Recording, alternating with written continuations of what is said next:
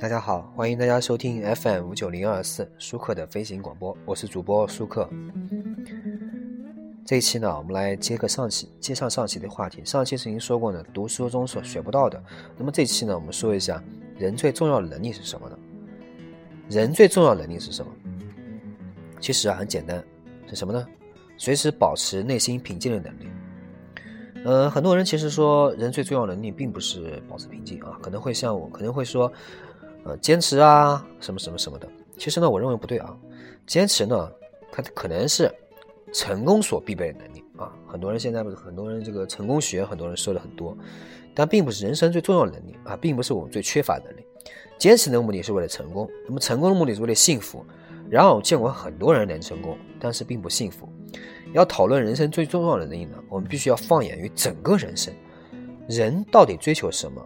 很多人说。呃，一份成功的事业啊，赚钱啊，找到自己相爱的人，厮守一生。我们纵观这些欲望呢，其实没有一个，其实都在输一个共同的追求——幸福。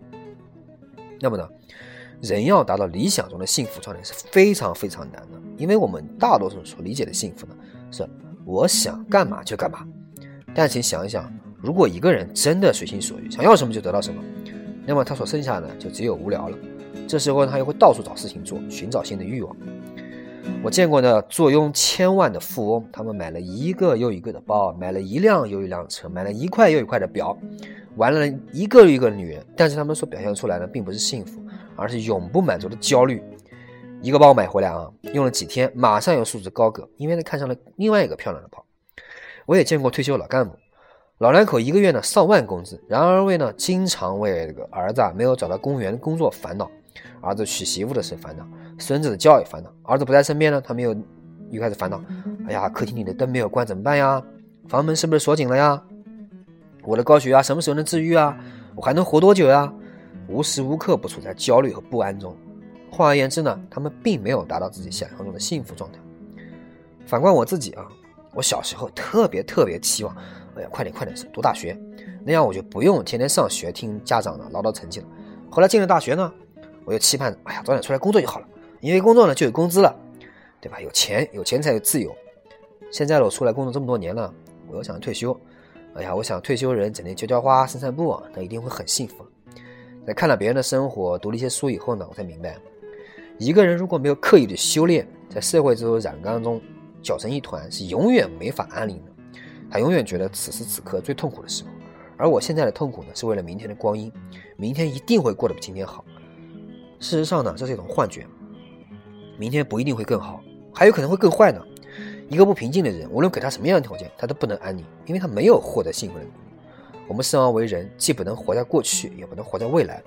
我们所拥有的只有一分一秒正在流逝的当下，所以把握住当下，这一分一秒的平静就是最重要的。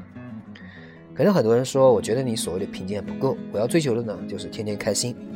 我们很多时候所谓的开心呢，即感官之开心。同样是愉悦，就像做爱和读书带来就不一样。